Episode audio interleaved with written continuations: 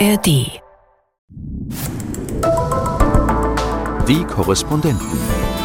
Reporterleben in Neu-Delhi. Autos, dann gibt's Rikschas und Fahrradfahrer und am Ende kommen die Fußgänger. Ja, die Frage ist, wo bleibt da die Kuh? Also die hat die Vorfahrt eigentlich. Ein Podcast von NDR Info. Hallo und Namaste, schön, dass ihr wieder dabei seid. Hier sind Olli? Deepika? Charlotte. und Peter. Und ja, jetzt sitzen wir mal wieder auf der Dachterrasse. Ihr müsst jetzt ganz stark sein. Es kann sein, dass Flugzeuge durch den Podcast fliegen. Ich habe eben noch mal geschaut bei Flightradar in der App, ob die gerade hier anfliegen. Manchmal ja, manchmal allerdings eher in der Nähe. Aber es ist gerade so schön hier, oder? Ja, es ist echt, wir waren lange nicht mehr hier oben. Wir sitzen hier gerade bei untergehender Sonne. Äh, Und es ist echt, ähm, ich weiß, die Luftwerte sind eigentlich schlecht, aber es fühlt sich gut an gerade. Deepika, wie, was denkst du? Viel besser als immer im Studio zu sitzen. Und das ist ganz anders hier. Wir wollen öfters machen.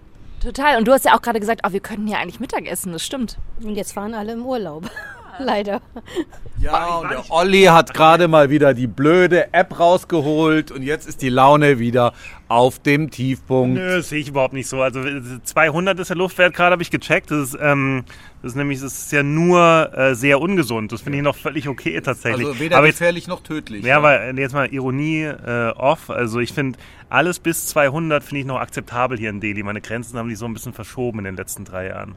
Ich habe übrigens jetzt zweimal in der letzten Zeit auf Weihnachtsmärkten die Menschen von diesen Luftfiltern getroffen, die diese Luftfilter verkaufen, die wir überall stehen haben.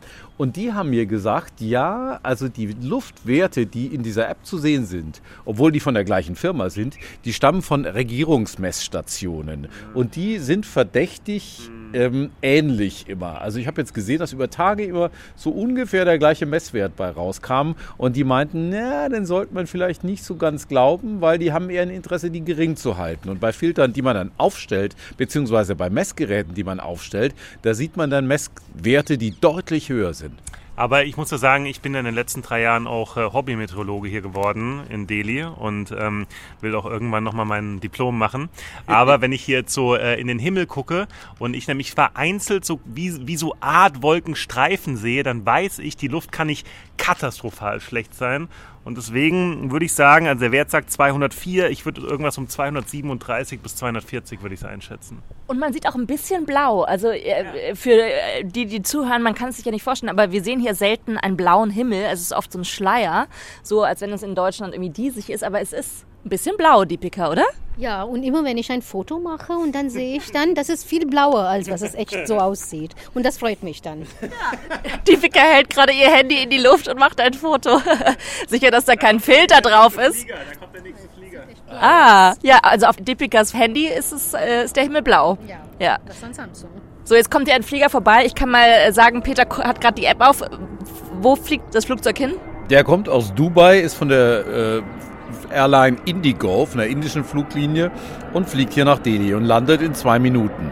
Also, aber es kommen nicht so viele. Ne? Da hinten kommt wieder einer, aber bis dahin können wir noch ein bisschen reden. Da kommt ein Inlandsflieger und so. Ich glaube, das kriegen wir hin ohne viel Geräusche.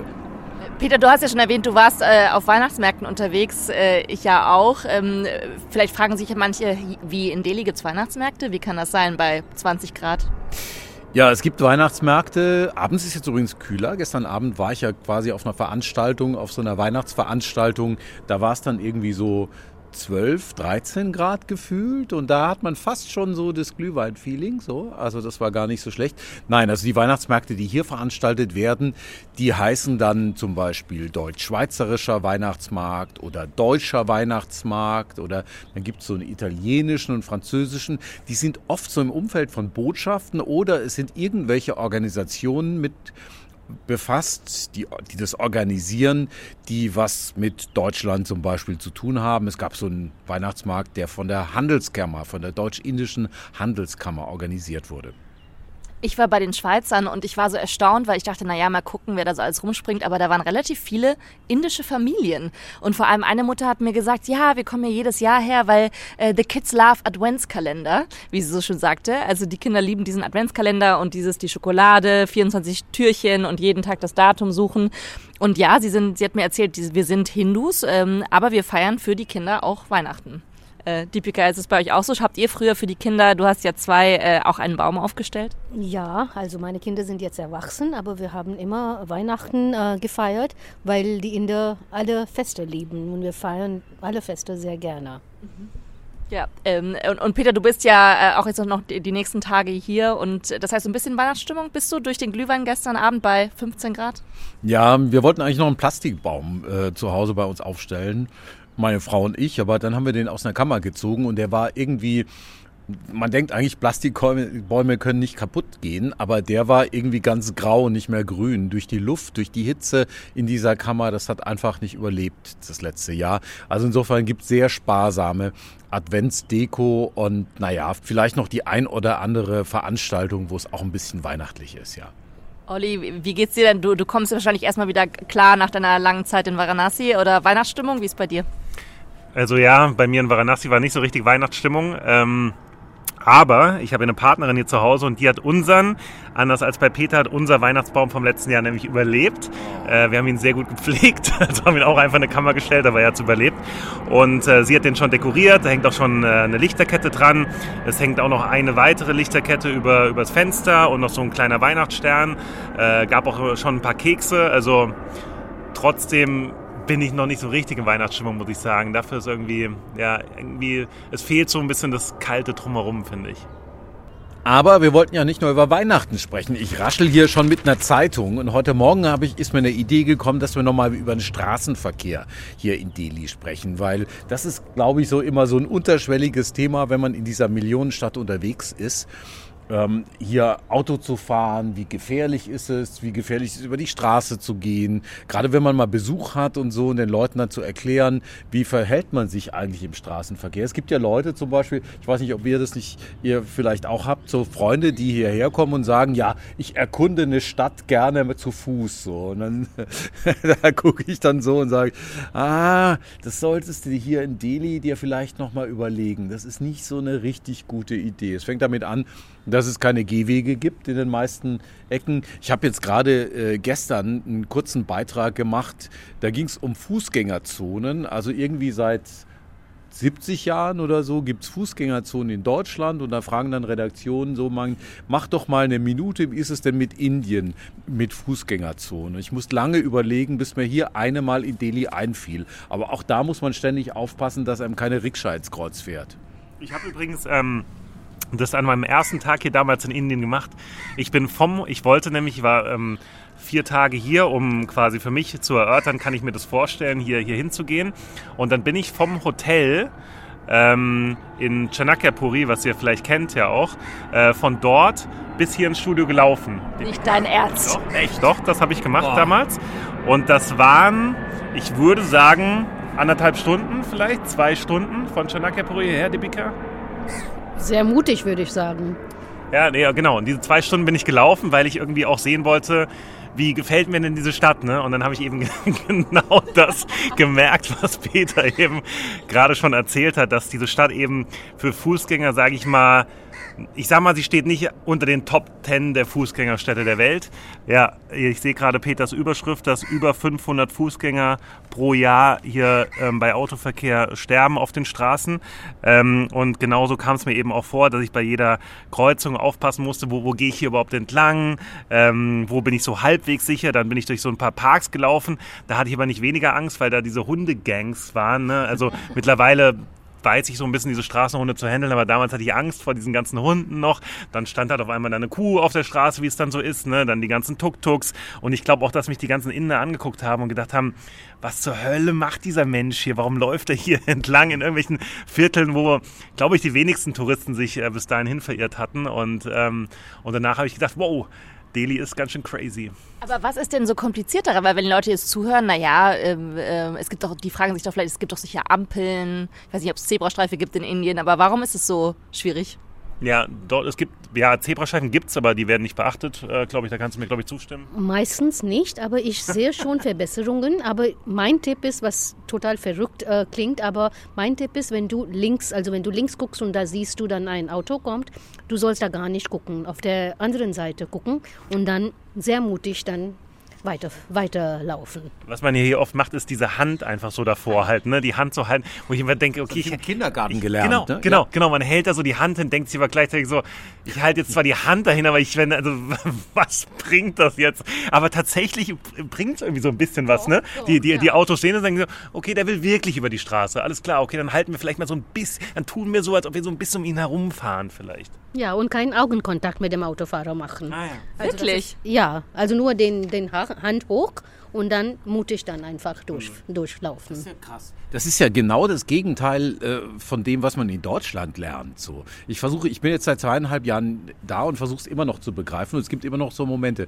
Das, das wusste ich ehrlich gesagt nicht, Deepika. Weil in Deutschland lernst du nämlich, guck, Augenkontakt, ja, ich gucke jetzt gerade zu Olli rüber, der grinst. Und äh, in dem Moment, wo der grinst, weiß er, aha, ich bin da und ich will jetzt da drüber und ich will jetzt mein Recht sozusagen in Anspruch nehmen, dass ich hier ähm, über diesen Fußgängerüberweg rüber darf. So. Und das darf man hier nicht machen. Nee, du kennst das in Indien. Wer, äh, wer die Macht hat, hat dann auch äh, sozusagen die Vorfahrt. Äh, Das heißt, es gibt so eine, wie so eine, äh, so eine Befehlsordnung, so eine Hackordnung auf der Straße. Also wer ist denn am mächtigsten und wer ist das schwächste Glied im Verkehr? Genau, der, äh, der LK, äh, LKW zum Beispiel, der hat immer die Vorfahrt. Also LKW, dann kommen, da gibt's Busse, dann gibt's Autos, dann gibt's Rikschas und Fahrradfahrer und am Ende kommen die Fußgänger.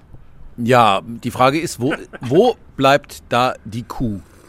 Das ist äh, die große Frage. Ganz in der Vorne, ganz in der Vorne. Für uns ist die Kuh dann auch äh, Gott für uns. Ne? Wir dürfen, also die hat die Vorfahrt eigentlich, auch vor dem Lastwagen. Wobei, wobei auch schon Kühe auch schon weggehupt werden, muss man sagen, ne? Hupen hilft.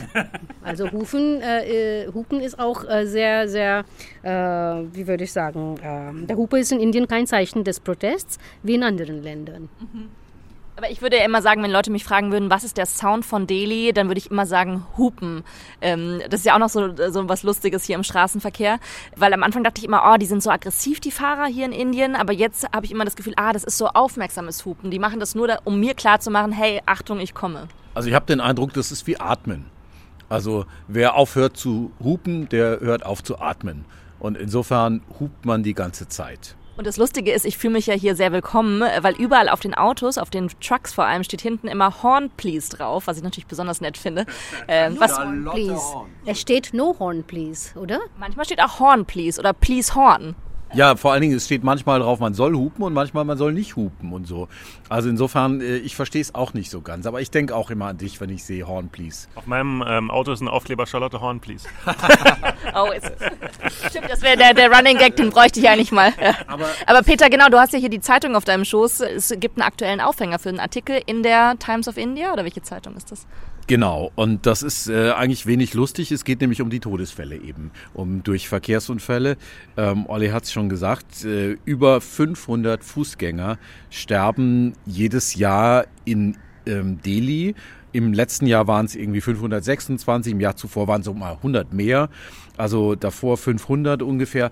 Also äh, das sind Zahlen, die relativ stabil sind. Ich habe mir das mal angeschaut, weil ich weiß natürlich nicht, wie das ins Verhältnis zu setzen. Ich habe mal geschaut, in Berlin gab es letztes Jahr 32 Unfalltote durch Verkehrsunfälle. Und wenn man das hochrechnet, hätte es in Delhi 150 ähm, geben müssen. Also es mehr als das Dreifache. Und da sieht man einfach, wie gefährdet hier Menschen im, ähm, im, im Straßenverkehr sind. Es sind äh, Fußgänger, die gefährdet sind. Es sind aber vor allen Dingen auch Zweiradfahrer, die gefährdet sind. Und ähm, das ist etwas, äh, das sieht man ja auch, dass man eben, wenn man über die Straße geht, kaum Schutz hat. Man muss sich irgendwie zurechtfinden, man muss hoffen, dass einen jemand sieht. Man kann es aber eigentlich gar nicht so recht überprüfen, weil wenn man, du hast es ja gesagt, wenn man den anguckt, dann hat man schon verloren, weil wenn man jemanden anguckt, das ist ja dann sozusagen, ich habe weniger Macht als du, weil du musst mich ja gar nichts an, gar nicht anschauen und äh, ich schaue dich an, oder so verstehe ich das Prinzip, oder? Ja, also wenn nur die, du die den Hand hoch machst und Augenkontakt gemacht hast, dann kannst du ihm sagen, ja, du hast mich gesehen, jetzt darf ich doch vorbei. Das geht dann schon, also dann kann ich schon Augenkontakt aufnehmen. Ob das geht oder nicht, das kann ich nicht als Hinweis sagen. Äh, Also mit mir hat es immer geklappt. Aber Peter, du bist doch, äh, hast du erzählt, am Anfang deiner Zeit hier bist du oft von zu Hause zum Studio gelaufen, so es sind so um, um die 15 Minuten. Äh, Du hast überlebt, aber was war deine Strategie? Also meine Strategie war erstmal in alle Richtungen zu schauen. Wirklich zu schauen, wo kommen Autos her, wo können die herkommen. Ich gehe zum Beispiel an der Brücke über einen Übergang, na, es ist eigentlich kein Übergang.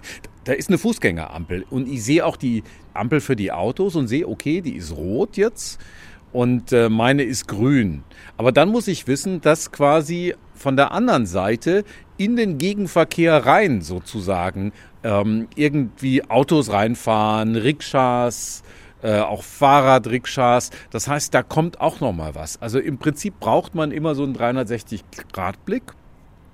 Und trotzdem gab es immer wieder Situationen, wo ich plötzlich zusammengezuckt bin, wo einer kam. Die haben immer auf mich aufgepasst, so.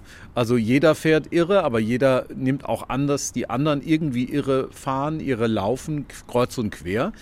Trotzdem gibt es gefährliche Situationen und ich glaube, anhand dieser Zahlen sieht man, dass es tatsächlich auch äh, mehr Unfälle gibt, weil es einfach so chaotisch ist. Mich würde mal interessieren, Dipika, weil ich mache ja die gleichen Beobachtungen, wie die ihr jetzt auch alle schon geschildert habt und dass hier jetzt einfach, dass hier teilweise wirklich meiner Meinung nach nicht gut auch auf äh, Fußgänger aufgepasst wird beim, beim Autofahren. woher, woher kommt es denn deiner Meinung nach, Dipika, dass irgendwie Fußgänger auf den Straßen so, so wenig wert sind, mehr oder weniger? Das hängt von Karma. Wir äh, glauben sehr viel an Karma oder unser Schicksal. Und ich würde, ob du das so meintest, dass ich dann keine Angst habe als Fußgänger, weil äh, ich werde sterben, wenn mein Karma oder wenn mein Schicksal sagt, dass ich sterbe. Deshalb habe ich keine Angst mehr. Ja, und, und, und warum sind die Autofahrer so ein bisschen, naja, so, dass sie sagen, nicht, nicht egal, ob ich den jetzt umfahre, aber ich nehme es billig in Kauf, mehr oder weniger. Ist das auch so nach dem Motto, ja, Karma, dann hat er es verdient, oder wie? Nee, Autofahrer haben keine Geduld, das würde ich sagen. Die haben keine Geduld. Äh, ist es nicht, dass das ein Fußgänger ist oder ein Lastwagen, die haben meistens keine Geduld. Die wollen immer zuerst sein. Und ist nicht auch das Problem, dass es einfach wenig Bürgersteige, das ist das Wort gibt. Es gibt einfach wenig Bürgersteige und wenige Schutzzonen für Fußgänger, wo man auch laufen kann. Äh, ich habe auch vor kurzem eine Europäerin getroffen und die meinte, ah, du fliegst jetzt nach Deutschland, freu dich, da gibt's wieder richtige Bürgersteige. Und ich fand das so ein bisschen absurd, dass sie genau darauf gekommen ist. Aber das ist ja auch Teil der Wahrheit, dass man immer nie genau weiß, wo man als Fußgänger entlang läuft. Und ich wohne auch so 15 Minuten weg vom Studio und dachte am Anfang immer, ah, praktisch, wenn es nicht zu heiß ist, dann laufe ich. Und ich habe es ehrlich gesagt viermal gemacht und ich hatte bei jedem Überqueren der der Straße immer so einen kurzen Herzinfarkt oder auch so Menschen, die mir aus dem Bus zugeguckt haben und wo ich so richtig gemerkt habe, die, die sind mir so gefolgt mit dem Blick und so, schafft sie es oder schafft sie es nicht? Und dann dachte ich, irgendwie mag ich ja mein Leben schon. Und deswegen fahre ich jetzt immer Rikscha. Aber ich finde es total schade, weil eigentlich liebe ich es, spazieren zu gehen nach der Arbeit und auch Kopf frei zu kriegen. Aber in es ist Delhi haben wir auch Bürgersteige und äh, viele, wo ich wohne in meinem Wohnviertel. Aber das Problem ist, dass auf dem Bürgersteig nicht Fußgänger sind, sondern auch Motorräder, Fahrräder. Also Autos nicht, aber äh, Motorräder sehr häufig. Ja, das stimmt. Vor allem, wenn Autos im Stau stehen, dann kannst du wetten, dass Motorräder sich immer noch mal auf dem Bürgersteig daran vorbei zwängen oder auch in die andere Richtung fahren. Also es stimmt, was Peter sagt, äh, dass von überall her kommt immer irgendein jemand. Ähm, also man kann wirklich nie sicher sein. Und eine Sache, die ich äh, gelernt habe, war, dass jemand meinte, ja, man muss so einfach in derselben Geschwindigkeit die Straße überqueren und nicht stoppen. Also dann bist du berechenbar für alle anderen. Aber ja, ich weiß auch nicht, ob dann ein Bus anhalten würde und ob, ob man mich überhaupt sieht, wenn, wenn ich hinter einem großen Bus hergelaufen komme und dann biegt die Rikscha ums Eck. Und, und was ja auch noch dazu kommt, was Peter gerade gesagt hat, mit den vielen Unfällen, die hier passieren, was ja auch nochmal ein Grund sein könnte, ist, ich habe ja diese Führerscheinprüfung hier in Delhi vor, weiß gar nicht, wie lange es jetzt her war, vielleicht vor einem halben Jahr gemacht ungefähr. Legendär. Bin, bin ja selber durchgefallen. Ja. Ich erinnere mich. Genau, ich bin selber durchgefallen, aber ich habe ja zum Glück den, also ich habe ja schon mal bewiesen, dass ich theoretisch fahren kann, dadurch, dass ich den deutschen Führerschein habe und auch mir den internationalen in Deutschland geholt habe.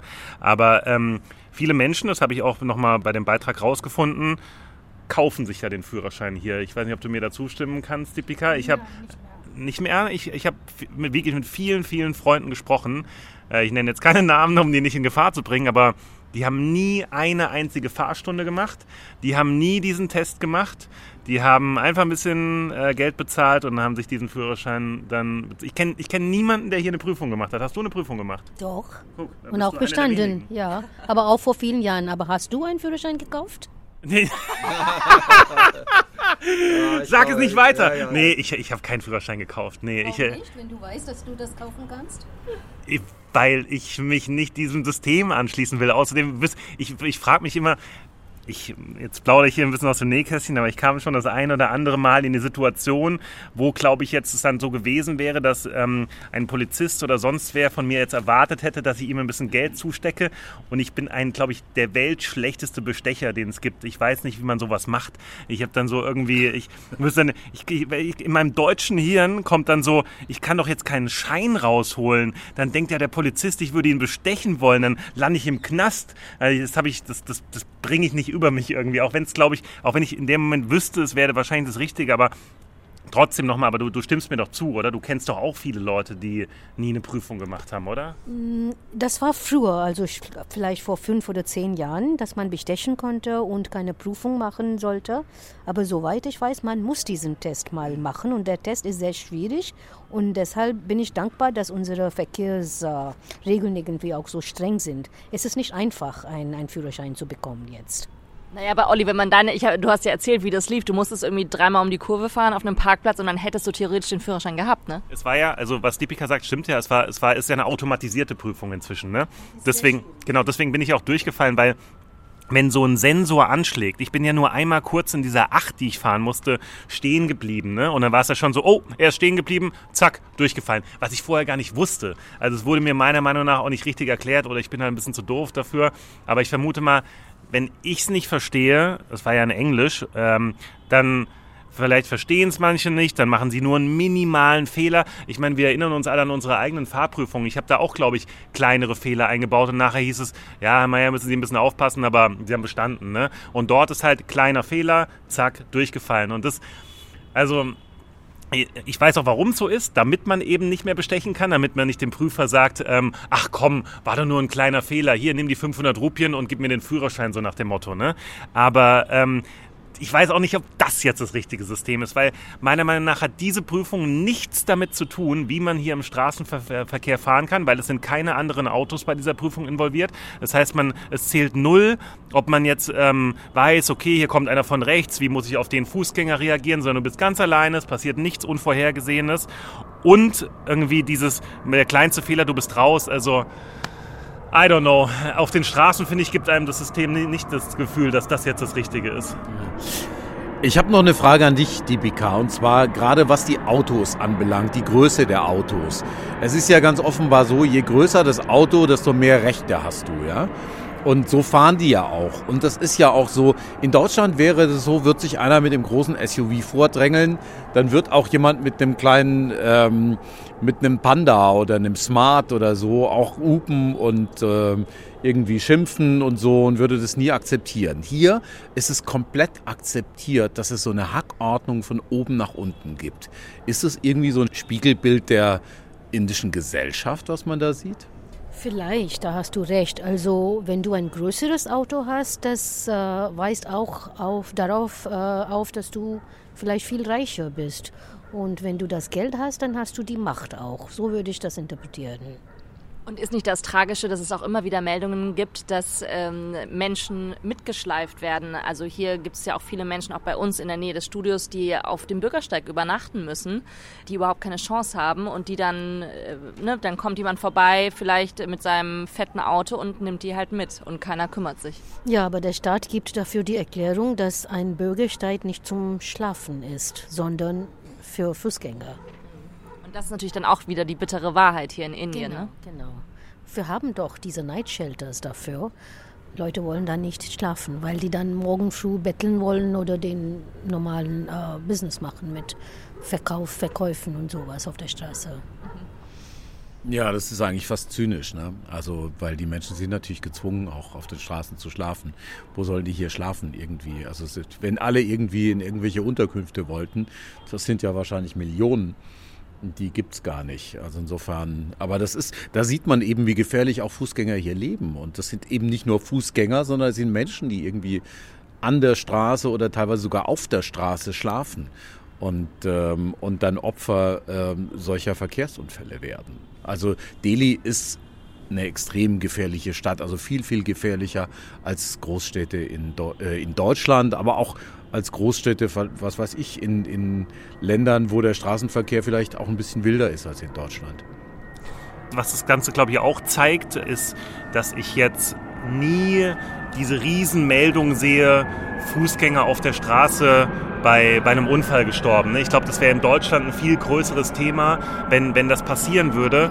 Und ich habe nochmal die Frage an, an dich, Deepika. Ich habe manchmal den Eindruck, wie du es gerade auch schon beschrieben hast, ne? Reiche zählen eben mehr als Arme.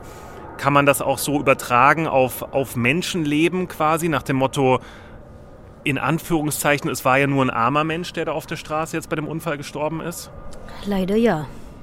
Ja, ne? Leider ja. Und die meisten, die dann auf der Straße dann sterben, sind auch die Armen. Genau, genau. Mhm. Ja. Eine Frage, was hält ihr von der Einbahnstraße in Delhi? Es gibt eine Einbahnstraße in Delhi. Es gibt viele. Und halten sich da Menschen dran? Das wollte ich von euch wissen. Ich bin jetzt, als ich noch mal zwei Tage unterwegs war, einen Berg runtergefahren und es war relativ ähm, mit einem Roller und äh, ich habe erst nach drei Minuten gemerkt, dass es eine Einbahnstraße war, weil ich, also ich wurde, ich wurde ständig angehubt, was ja nichts Seltenes ist. Dachte ich so, was wollt ihr denn von mir? Ihr macht keinen Platz, ne? Und ich habe sogar einen Taxifahrer beschimpft und habe gemeint, ey, du hättest mich beinahe umgefahren. Pass doch mal auf, bis ich dann gemerkt habe, oh, es ist wohl eine Einbahnstraße. Und, und aber ich war wirklich überrascht, weil Habt ihr es jemals erlebt, dass ich jemals hier eine Einbahnstraße gehalten habe? Nein, nein. Also äh, Einbahnstraße, dieses Schild oder ähm, das ist so eine Empfehlung hier. Also das ist so ein Hinweis, ja. Also die meisten kommen jetzt aus der anderen Richtung, aber wenn du in die Richtung fährst, ja.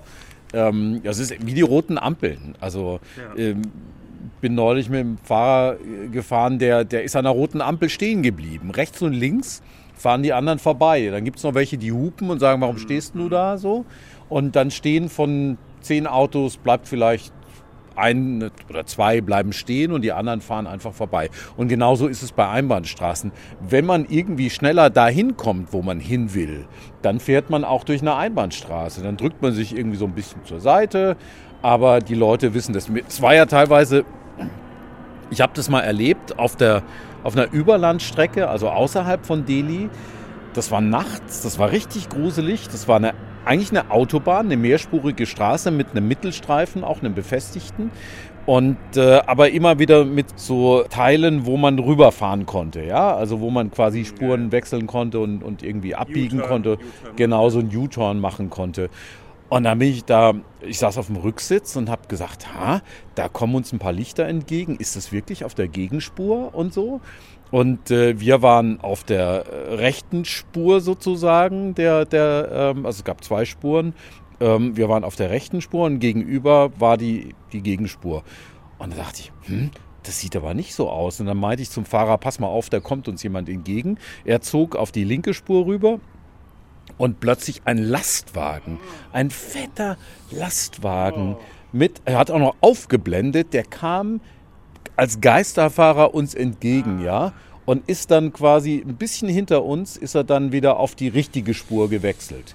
Und ich glaube nicht, dass der sich geirrt hat, sondern ich glaube einfach, der ist irgendwo eingebogen, hat gesehen, oh, ich komme da eigentlich nicht auf meine richtige Spur, dann fahre ich erstmal nachts auf der falschen Spur. Gerne auch noch eigentlich ohne Licht übrigens sowas. Ja, ne? genau. Ne? Also ja. deswegen, also man sollte ja auch nicht nachts solche langen Strecken hier eigentlich fahren, oder? Ich glaube, da bist du in Lebensgefahr. Ja, ich fahre nachts meistens nicht auf der ja. Ringroad oder die Hauptstraße, weil dann nur Lastwagen da sind und ich finde das sehr gefährlich. Aber jetzt, die Pika musst du noch mal auflösen. Ähm, gibt es denn Einbahnstraßen in Delhi?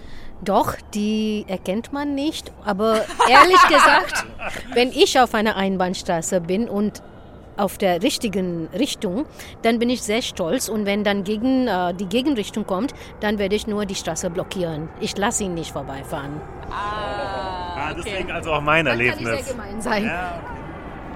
Ja, der Straßenverkehr ist tatsächlich ein immer wiederkehrendes Thema hier. Und das ist ja nicht das erste Mal, dass wir drüber sprechen und es wird auch nicht das letzte sein. Aber es ist tatsächlich etwas, was unser, unseren Alltag hier immer wieder bestimmt, ja, wenn wir unterwegs sind und wo wir uns eigentlich täglich auch mal unterhalten, was einem so passiert und äh, was man gerade überlebt hat. Weil ich glaube, das äh, trifft es dann schon eher. Ja, wir nähern uns langsam Weihnachten. Wir haben ja auch schon ein bisschen drüber gesprochen. Vielleicht sollten wir nächste Woche noch mal ein bisschen mehr drüber sprechen. Ansonsten, wenn ihr uns schreiben wollt, schreibt uns gerne an neudeli.ndr.de, neudeli.ndr.de, Feedback, Kritik, alles Mögliche, Anregungen für Themen. Und ansonsten wünschen wir euch einfach eine schöne Woche. Olli? Deepika. Charlotte. Und Peter, tschüss. Ciao. Ciao. Immer schön wachsam im Straßenverkehr. Die Korrespondenten. Reporterleben in Neu-Delhi. Ein Podcast von NDR Info.